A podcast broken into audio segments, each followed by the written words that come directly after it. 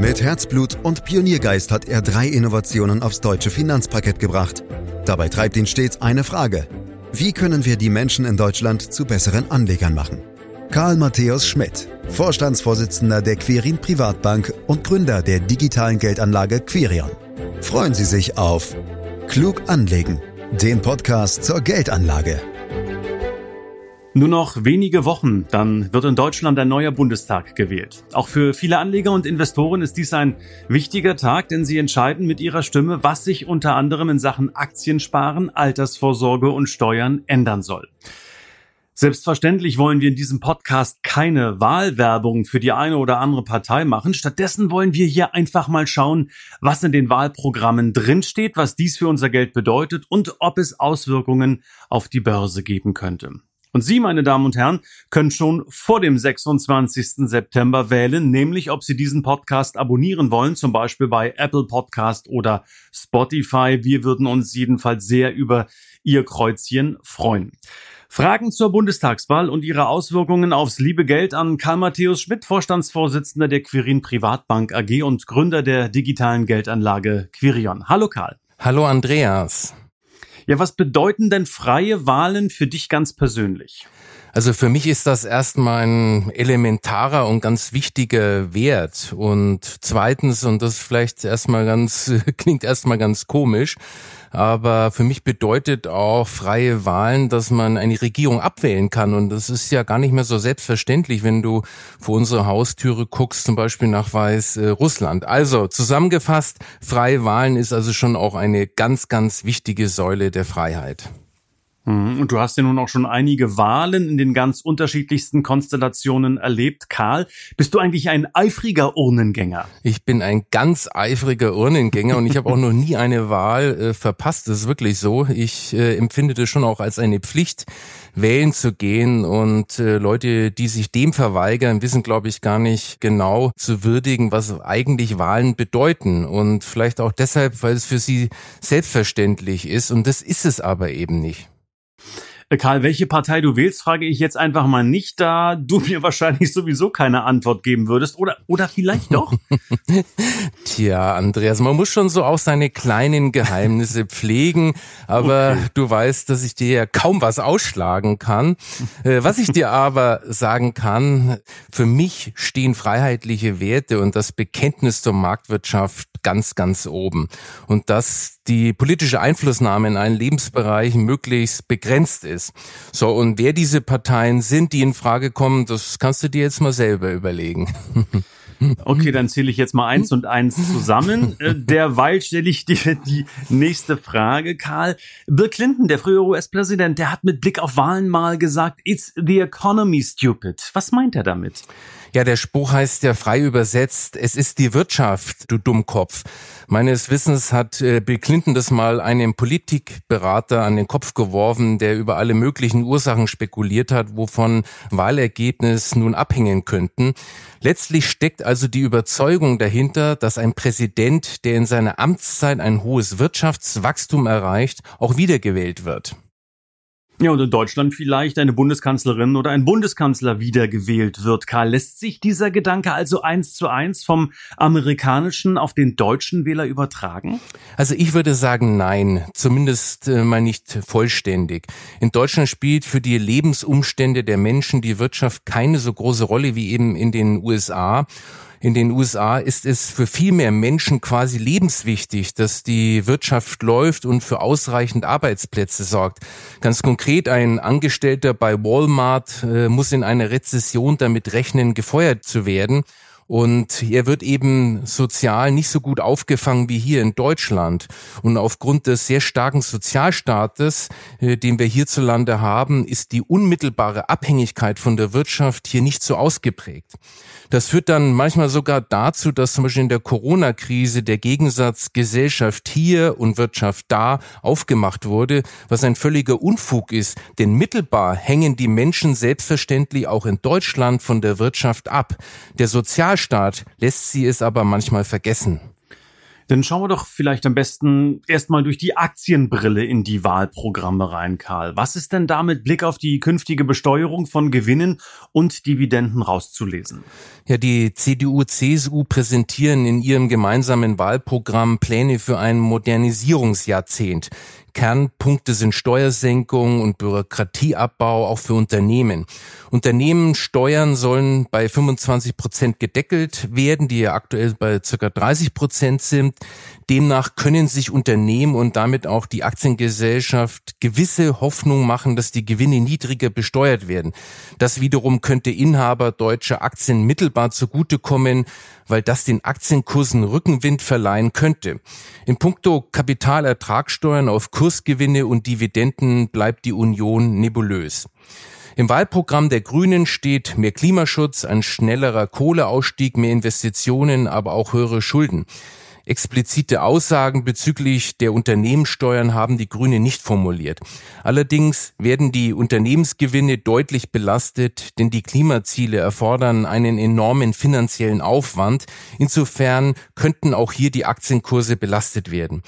Auf Kapitalerträge, die bisher pauschal mit 25 Prozent besteuert wurden, soll der individuelle Steuersatz angewendet werden. Das wäre aus meiner Sicht für die Aktienkultur in Deutschland ein herber Rückschlag, sofern das Ganze nicht von vernünftigen Freibeträgen begleitet wird. Klimaschutz, gute Arbeit und Gerechtigkeit stehen im Mittelpunkt des Bundestagswahlprogramms der SPD. Klimaneutralität bis spätestens 2045 und Klimaschutz als Jobmotor stehen im Wahlprogramm ganz oben. Wie bei den Grünen gibt es keine genauen Vorstellungen bezüglich der Unternehmensbesteuerung. Pauschal heißt es nur, Gründer und gemeinwohlorientierte Unternehmen sollen gefördert werden. Beim Lesen des Programms fällt auf, dass es viele Allgemeinplätze gibt, aber wenig Konkretes. Auswirkungen auf die Unternehmensgewinne lassen sich aus dem Wahlprogramm kaum herauslesen. Voraussichtlich würden diese bei der SPD aber eher belastet, was für die Entwicklung der Aktienkurse nicht förderlich wäre. In Sachen Kapitalertragssteuer wurde ich bei meinen Recherchen auch nicht konkret fündig. Aber was man sagen kann, der Plan, die Mindestlöhne zu erhöhen, wird in jedem Fall die Unternehmen belasten. Die Liberalen wollen die Wirtschaft nach der Corona-Krise entfesseln. Dazu setzt die FDP in ihrem Wahlprogramm vor allem auf Steuererleichterungen und Bürokratieabbau. Zudem wollen sie die Digitalisierung stärken und lehnen eine Aufweichung der Schuldenbremse ab. Zentrale Forderung ist es, auf die soziale Marktwirtschaft zu setzen. Die Unternehmenssteuerlast wollen sie auf 25 Prozent senken und die Gewerbesteuer abschaffen. Interessant ist der Plan zur Wiedereinführung einer Spekulationsfrist von drei Jahren für private Veräußerungsgewinne aus Wertpapieren, also damit äh, eine Steuerfreiheit nach drei Jahren und die deutliche Anhebung des Sparerfreibetrags. Aus Sicht der Unternehmen und der Aktionäre ist dies Wahlprogramm am attraktivsten. Zusammengefasst, letztlich bleibt es aber alles vage, was in puncto Unternehmen Steuern und Kapitalertragssteuern passieren wird. Am Ende wird keine Partei durchregieren können. Wir müssen sogar sogar davon ausgehen, dass wir diesmal drei Parteien haben, die regieren werden. In einer Koalition kann jede Partei nur eine Teilmenge der Forderungen durchsetzen. Deshalb habe ich jetzt nur die vier vorgestellt, die vermutlich in eine Regierung kommen und damit die Linke und AfD mal weggelassen. Aber jetzt mal ehrlich, Karl, wenn ich hier so genau zuhöre, reicht das überhaupt alles so weit aus? Also müsste man nicht eigentlich die Steuern für Kapitalerträge nicht eher deutlich senken oder zumindest die Freibeträge, das hast du ja schon angedeutet, für etwaige Gewinne deutlich erhöhen? Denn die sind ja eher gefallen im Laufe der Jahre und haben ja da überhaupt nichts mehr mit der Realität zu tun, damit man am Ende des Tages Aktiensparen fördert und es sich langfristig lohnt. Ja, zumindest eine Gleichstellung mit herkömmlichen Altersvorsorgeprodukten wie Versicherung ist überfällig. Unabhängig vom Produkt sollte es eine steuerliche Befreiung in der Ansparphase geben, wenn es um Altersvorsorge sparen mit Aktien und Anleihen ETFs geht. Unabhängig vom Produkt deshalb, damit es keinen Zwang gibt, sich eines Versicherungsmantels zu bedienen. Damit wären solche Anlagen gleichgestellt mit Versicherungslösungen, die schon seit langem von so einem Steuerstundungseffekt profitieren. Diese Begünstigungen sollten aber an bestimmte Voraussetzungen gebunden werden, zum Beispiel an eine Mindestanlagedauer von zehn Jahren. Allerdings sollte man die monatliche Sparsumme variieren oder je nach Situation auch ganz aussetzen können. Wer früher über die angelaufene Sparsumme inklusive Rendite verfügen möchte, hätte dann den vollen Steuersatz auf den Gewinnanteil zu entrichten. Im Versicherungsbereich ist dies ja schon gelebte Praxis, also da ist echt Nachholbedarf. Mhm. Äh, oder noch einfacher, auch das hast du vorhin schon, glaube ich, äh, bei den Liberalen angedeutet, könnte man nicht einfach die Spekulationsfrist für private Veräußerungsgewinne einfach wieder einführen. Ich meine, da hätte man doch eigentlich dann sofort das, was man braucht als Aktiensparer. Ja, dass es so weit kommt, halte ich echt für unrealistisch, denn eine Abschaffung der Abgeltungssteuer für alle Gewinne nach der Spekulationsfrist wäre ganz schlecht für die Staatskasse und ist schon von daher schwer durchsetzbar. Auch würde damit die Einkommensungleichbehandlung verstärkt. Die Wiedereinführung der Spekulationssteuer fördert zudem die Ungleichbehandlung von Wertzuwächsen, sprich Zinscoupon versus Kursgewinne. Denn begünstigt würden dadurch in erster Linie große Vermögen, die verstärkt in Aktien investiert sind. Also ich halte das aber nicht für den entscheidenden Punkt. Viel wichtiger ist, dass die Altersvorsorge für den durchschnittlichen Bürger auf ein solides Fundament gestellt wird. Eine nachhaltige Förderung des Aktiensparens zur Altersvorsorge und damit steuerliche Freistellung zu diesem Zweck und Gleichstellung aller Altersvorsorgeformen wäre meine Einschätzung also sinnvoller als eine generelle Entlastung von Kursgewinnen außerhalb der Spekulationsfrist. Und über eine Erhöhung der Sparerfreibeträge würde ich mich definitiv freuen. Ja, das habe ich mir fast gedacht. Aber äh, Karl, wir sind ja nun jetzt hier nicht bei Wünsch dir was, sondern bei So ist es. Und daher muss ich die Frage stellen, was ist dann aus deiner Sicht nach den Wahlen ein, ein realistisches Szenario? Ja, ich weiß, du liebst ja Prognosen, aber wenn ich ehrlich bin, das ist noch schwieriger zu prognostizieren als den Jahresendstand vom DAX. Also da klassische kapitalbildende Versicherungen mehr und mehr zum Auslaufenmodell werden, sollte man meinen, dass die Politiker jeglicher Couleur nach guten Alternativen Ausschau halten und dabei dann aufgrund des zementierten Nullzinsumfeldes an der Aktie nicht vorbeikommen. Wenn du also den Optimisten in mir ansprichst, könnte ich mir vorstellen, dass wir doch irgendeine Form des sinnvollen Aktiensparens für große Teile der Bevölkerung sehen werden. Tja, der Pessimist und leider auch Realist in mir aber befürchtet, dass es keine schnellen Änderungen geben wird, die ja an sich dringend geboten wären. Die Parteiprogramme strotzen jetzt nicht gerade vor dynamischer Initiative und konkreten Vorschlägen, was diese Thematik angeht. Er hat mal den Eindruck, dass sie so geschrieben sind, dass sich nur niemand benachteiligt fühlt. Und überhaupt ist die Umsetzung von Ideen in Deutschland erfahrungsgemäß ein sehr langwieriger Prozess. Mhm.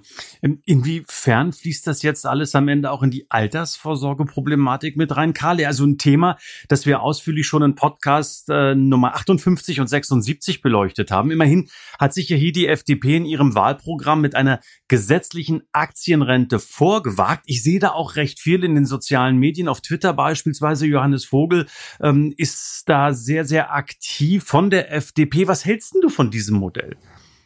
Also das ist aus meiner Sicht das Thema überhaupt, Andreas. Der Trend zur Altersarmut inklusive der Belastung der Sozialsysteme muss möglichst schnell gestoppt werden.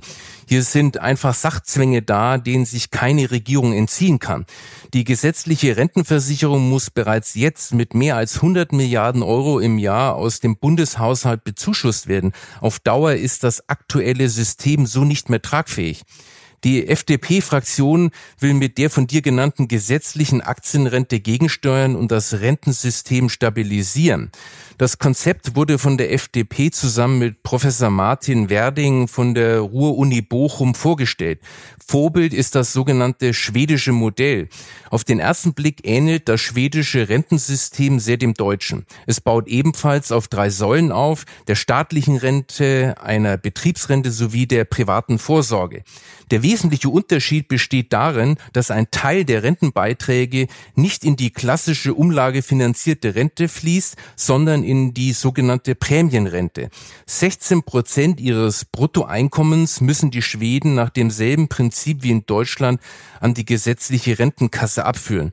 Darüber hinaus sind sie verpflichtet, weitere 2,5 Prozent ihrer Einkünfte am Kapitalmarkt in Fonds zu investieren. In welche darf jeder Rentenversicherte selbst bestimmen. Wer keine aktive Entscheidung trifft, und das sind naturgemäß viele, bekommt automatisch den staatlichen Aktienfonds AP7. Mit einem Volumen von über 60 Milliarden Euro zählt er mittlerweile zu den größten Fonds in Europa was sich in den vergangenen Jahren durchaus gelohnt hat, weil das System weitgehend prognosefrei und passiv investiert, kann der Fonds mit niedrigen Kosten arbeiten und hat in den vergangenen zehn Jahren durchschnittlich eine zweistellige Rendite abgeworfen. Letztlich hat das System funktioniert, Altersarmut zu vermeiden und den Staatshaushalt entlastet. Einfach deshalb, weil damit auch Geringverdiener sehr effizient an den Kapitalmarkt herangeführt wurden.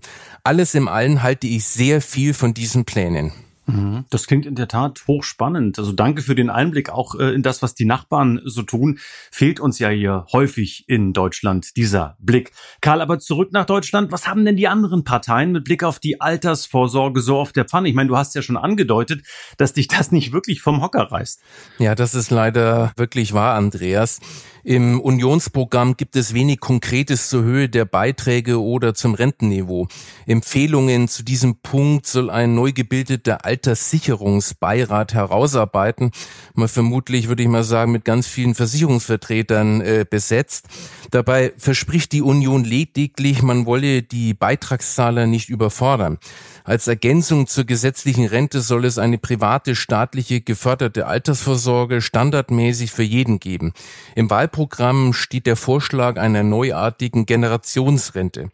Dabei soll ein Monatsbeitrag vom Staat von der Geburt an in einen Pensionsfonds fließen. Von den angesparten und durch Zinsen vermehrten Geld soll man im Ruhestand profitieren. Ein innovativer Vorschlag, allerdings heißt es an der Stelle lediglich, man wolle diesen prüfen. Darüber hinaus wolle man Kriterien für ein neues standardisiertes privates Altersvorsorgeprodukt festlegen. Das soll für Arbeitnehmer verpflichtend sein, es sei denn, sie lehnen es ausdrücklich ab. Und zu den Grünen, die treffen eine Grundaussage, auch im Alter müssen Menschen mit geringeren Einkommen gut leben können. Helfen könnte dabei unter anderem ein breit gestreuter und nachhaltiger Bürgerfonds, in den alle einzahlen. Er soll die Riester-Rente ersetzen und ausdrücklich auf Kostengünstigkeit getrimmt sein. Bürgerinnen und Bürger sollen dabei unter anderem auch von der Entwicklung am Aktienmarkt profitieren. Der Fokus soll auf nachhaltigen Anlagen liegen. Arbeitgeber sollen in Zukunft eine betriebliche Altersvorsorge anbieten, einen eigenen Finanzierungsbeitrag leisten und den Bürgerfonds als Standard dafür nutzen können. Das klingt im Grundsatz gut, etwas wirklich Handfestes ist aber auch hier nicht zu finden. Ähnlich wie die FDP will die SPD ein Angebot nach schwedischem Vorbild schaffen, das kostengünstig, digital, grenzüberschreitend ist und nicht nur von Versicherungskonzernen, sondern auch von einer öffentlichen Institution angeboten wird. Ich habe aber den Eindruck, dass das Projekt von den Liberalen etwas energischer propagiert wird. Nach den Plänen der SPD hingegen wären die private Aktienrente eine Ergänzung, von der die gesetzliche Rente unberührt bliebe. Und die SPD will staatliche Förderung für die private Altersvorsorge auf untere und mittlere Einkommensgruppen beschränken. Ja, Andreas, ich habe es dir vorgetragen, es hört sich alles irgendwo ein bisschen unkonkret an und äh, nach einer Menge heißer Luft. Also so richtig mhm. begeistert mhm. bin ich wirklich nicht.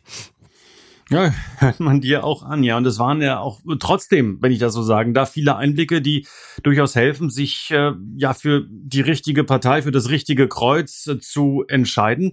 Äh, lass uns doch aber vielleicht nochmal zum Thema Steuern äh, kommen und nochmal ins Ausland schauen. Wir haben es ja schon mit dem schwedischen Modell und dem Thema Altersvorsorge gemacht, aber ich würde gerne nochmal auf die Besteuerung von Aktiengewinnen zu sprechen kommen und dir die Frage stellen, was machen Amerikaner oder auch unsere europäischen Nachbarn mit diesem Thema? Hast du da vielleicht mal zwei, drei Beispiele für uns? Sehr gerne, Andreas. Die Amerikaner haben verschiedene clevere Systeme zum Aktiensparen für den Ruhestand geschaffen. Zum Beispiel den sogenannten 400 1K Aktiensparplan, der primär für Angestellte aus der freien Wirtschaft gedacht ist. Man kann sich darunter eine Mischung aus betrieblicher und privater Altersvorsorge vorstellen. Jeden Monat wird ein Teil des Einkommens vom Bruttolohn einbehalten und in einen solchen Sparplan investiert. Also quasi steuerfrei, zumindest bis zu einer Grenze von maximal 19.500 US-Dollar im Jahr für Arbeitnehmer unter 50 und 26.000 US-Dollar für ältere Beschäftigte. Zu einem wirklich guten Geschäft für Arbeitnehmer kann so ein 401k-Sparplan allerdings werden, wenn der Arbeitgeber mitzieht und die Mitarbeiter bei der Altersvorsorge unterstützt.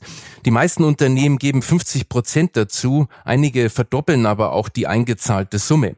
In welche Anlagen das Geld dann letztlich fließt, kann der Arbeitnehmer weitgehend selbst bestimmen. Grundsätzlich haben Beschäftigte hier die Auswahl zwischen verschiedenen Finanzprodukten wie Aktien oder Mischfonds. Sie können aber auch in Einzelwerte investieren. Von letzterem bin ich, wie du ja weißt, kein Fan, aber der Grundgedanke des Systems ist prima. Und was ich auch hm. spannend finde, wie auch in vielen anderen privaten Rentensystemen, ist das in einem 401k Sparplan investierte Geld nicht liquide. Es kann frühestens mit 55 Jahren ausgeschüttet werden. Wer vorher auf sein Kapital zugreifen möchte, zahlt eine Strafgebühr von 10 Prozent auf die gesamten Einzahlungen. Allein für einen Immobilienkauf macht der Staat eine Ausnahme und gewährt Zugriff. Also ich finde das schon ein wirklich tolles Modell. Stimmt, finde ich auch. Das klingt nach einem Plan und äh, das erklärt auch so ein bisschen, warum die Amerikaner so aktienaffin sind und wirklich immer auf das schauen, was an der Wall Street äh, passiert. Aber komm noch mal zurück nach Europa. Auch das war ja Teil der Frage. Wie sieht's in Europa aus? Ja, wie du dir vorstellen kannst, ist es wie immer in Europa sehr unterschiedlich. Und äh, ich würde gerne mal nach Frankreich äh, blicken. Da haben wir auch ein ganz spannendes Programm.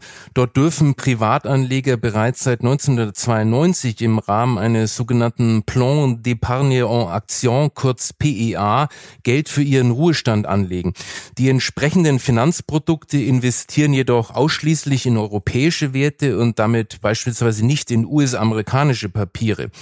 Die Gewinne, die mit einem solchen Depot eingefahren werden, sind komplett von der Kapitalertragssteuer und der Einkommensteuer befreit, vorausgesetzt, dass nicht vor fünf Jahren verkauft und ein Depotvolumen von 150.000 Euro nicht überschritten wird. Die Idee des französischen Staates war es damals, die Aktienkultur im eigenen Land zu fördern. Auch dieser Weg ist nach meiner Meinung nach nicht ganz optimal. Es haben nur sieben Millionen Franzosen sich dafür entschieden.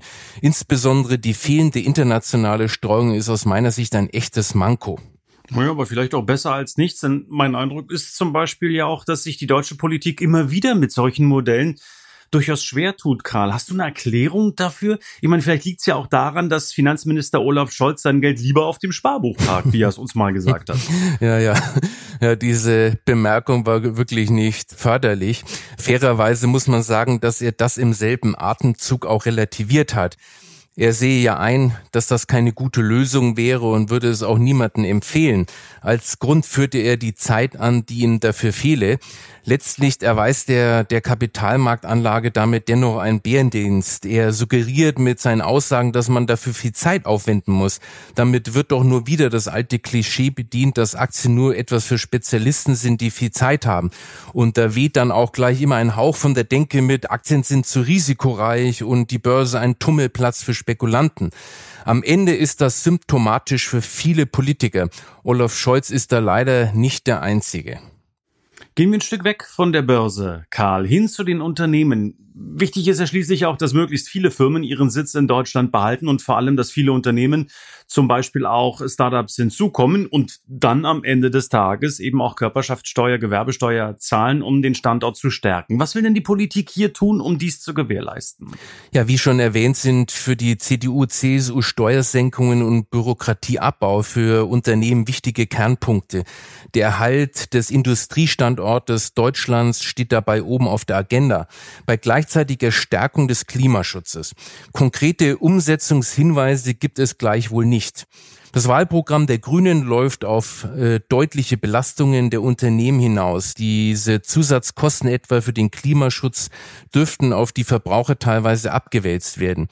Wie bei den Grünen gibt es auch bei der SPD keinen genauen Vorstellungen bezüglich der zukünftigen Unternehmensbesteuerung. Gründer und gemeinwohlorientierte Unternehmen sollen gefördert werden, was aber nur einen kleinen Sektor der deutschen Unternehmen betrifft. Dass die FDP sich hier mehr für Unternehmen in die Bresche schmeißt, hat ja Tradition. Die entsprechende Punkte hatten wir schon angerissen. Ich kann mich hier aber nur wiederholen. Keine Partei kann frei walten und schalten. Man kann nur hoffen, dass sich am Ende eine Koalition ergibt, die den Unternehmensstandort Deutschland nicht nur auf dem Papier fördert. Ja, aber mal ehrlich, reicht das aus, Karl? Oder lassen wir uns von den Amerikanern, Chinesen oder auch dem einen oder anderen europäischen Partner nicht abhängen. Ich meine, die anderen scheinen da schon etwas mutiger zu sein. Ja, irgendwo hast du natürlich recht mit dem mutig, aber der Industriestandort Deutschland ist zum Glück immer noch extrem wettbewerbsfähig, was nicht zuletzt die enorme Exportstärke dokumentiert. Die Welt entwickelt sich aber rasant weiter, insbesondere in der laufenden vierten industriellen Revolution. Da muss jedes Land höllisch aufpassen, den Anschluss an die Mitbewerber nicht abreißen zu lassen. Gott sei Dank steht das deutsche Unternehmertum Unternehmertum mit vielen tausend wettbewerbsfähigen Mittelständlern auf einem sehr breiten Fundament. Ich bin zuversichtlich, dass dies auch in absehbarer Zukunft so bleiben wird. Das wesentliche Risiko, das ich sehe, besteht darin, dass wir eine Politik betreiben, die unsere Wettbewerbsfähigkeit untergräbt. Und ich hoffe wirklich nicht, dass die neue Regierung dann so eine Politik betreibt, sondern erkennt, dass dieser Industriestandort Deutschland enorm wichtig ist für uns. Ja, aber für mich klingt das schon so, Karl, dass man um die Senkung der Unternehmenssteuern nicht drumrum kommt, um den Standort Deutschland insgesamt attraktiver zu machen und gleichzeitig Freiräume für neue Investitionen zu schaffen? Oder siehst du da noch andere Möglichkeiten? Also das sehen die meisten Ökonomen genau so. Aber auch einige Parteien haben Steuersenkungen für Unternehmen aus genau diesem Grund ja auch im Programm. Problem ist, dass das speziell in Deutschland politisch schwer durchsetzbar ist. Die Politik glaubt, dass man den Wählern Steuersenkungen für Unternehmen nicht vermitteln kann. Und das hat etwas mit dem gestörten Verhältnis zur Marktwirtschaft Marktwirtschaft und zum freien Unternehmertum zu tun. Ich persönlich glaube, dass der Wähler bei der ganzen Sache unterschätzt wird. Eine zusätzliche Belastung ist die Bürokratie in Deutschland. Die Unternehmen in Deutschland beklagen oft nicht unbedingt die Höhe der Steuern, sondern in erster Linie die unsägliche Vielfalt der Regulierungen in allen Bereichen. Leider haben die Deutschen den Hang, alles und jedes kontrollieren und zu reglementieren. Die Steuergesetzgebung ist der Gipfel des Kontrollwahnsinns. Das führt dazu, dass sich seit längerem einzelne Steuergesetze oder Verordnungen sogar widersprechen. Diese Problematik ist bekannt und Besserung wird seit Jahrzehnten gesprochen. Und was wir aus meiner Sicht wirklich in Deutschland brauchen, ist ein großer Ruck. Und da ist ein Teil, dass wir also tatsächlich wettbewerbsfähige Unternehmenssteuern brauchen, aber auf der anderen Seite brauchen wir, glaube ich, und das ist viel wichtiger, ein Deutschlandpakt für eine effiziente und für eine zeitgemäße Verwaltung. Aha, ein Ruck muss durch Deutschland gehen, sagst du. Da macht der Karl Matthäus Schmidt einen auf Roman Herzog. Ne? Der hat es in den, in den 90er Jahren mal als Bundespräsident ja, gesagt. Ne? ich hab's geklaut. Ja, erwischt. Du weißt, da muss man heutzutage ganz vorsichtig mit sein. ähm, also äh, am Ende würde ich dann aber doch nochmal die alte Börsenweisheit, politische Börsen haben kurze Beine rauskramen. Karl, ist die mit Blick auf die bevorstehende Bundestagswahl zutreffend? Da hast du vollkommen recht, äh, Andreas. Ich kann mir nicht vorstellen, vorstellen, dass der Wahlausgang die Börsen längerfristig äh, beschäftigt. Schon gar nicht die maßgeblichen Börsen in den USA, in Japan oder in den Schwellenländern. Oder glaubst du, es interessiert einen amerikanischen oder japanischen Anleger, wie die Deutschen gewählt haben? Aber selbst wenn es wieder erwarten ein zähes Thema wird und womöglich die deutsche Börse den Ausgang etwas länger verdauen muss, die Devise heißt Füße stillhalten. Anlagestrategien haben nichts mit Wahlausgängen zu tun. Wer hier im Wahlverdruss sein Depot anpasst, der verliert am Ende Geld. Ja, aber was bedeutet das jetzt im Klartext für den Anleger? Fass es doch vielleicht nochmal zusammen für uns, Karl. Sofern er ein breit gestreutes internationales Portfolio hat, braucht er sich keine Gedanken über den Wahlausgang machen. Wenn nicht, dann ist die Wahl doch eine gute Gelegenheit, an der Depotdiversifizierung zu arbeiten. Ansonsten kann man sich voll und ganz auf das politische Geschehen konzentrieren und das ist ja auch manchmal ganz schön amüsant, diese Fernsehshows zu beobachten und man fokussiert sich auf die gesellschaftlichen oder auch ganz persönlichen Auswirkungen des Wahlergebnisses. Apropos persönlich, Karl, du warst ja ganz schön bissig an der einen oder anderen Stelle hier und heute im Podcast. Würdest dich vielleicht nicht auch mal reizen, in die Politik zu gehen und dort zu testen, ob ein Manager eben in der Politik was bewegen kann. Na, da gibt's ja viele Beispiele, wo es nicht geklappt hat.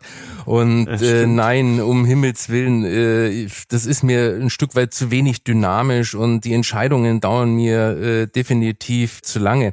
Und ich glaube, ich bin auch nicht der Typ und ich habe auch nicht die Lust, ständig darauf zu schienen, wo diese Mehrheiten sind. Das muss man, Andreas, schon können. Und dafür bewundere ich auch Politiker, die über so lange Zeit sozusagen ihre Macht erhalten können und das auch äh, gut schaffen.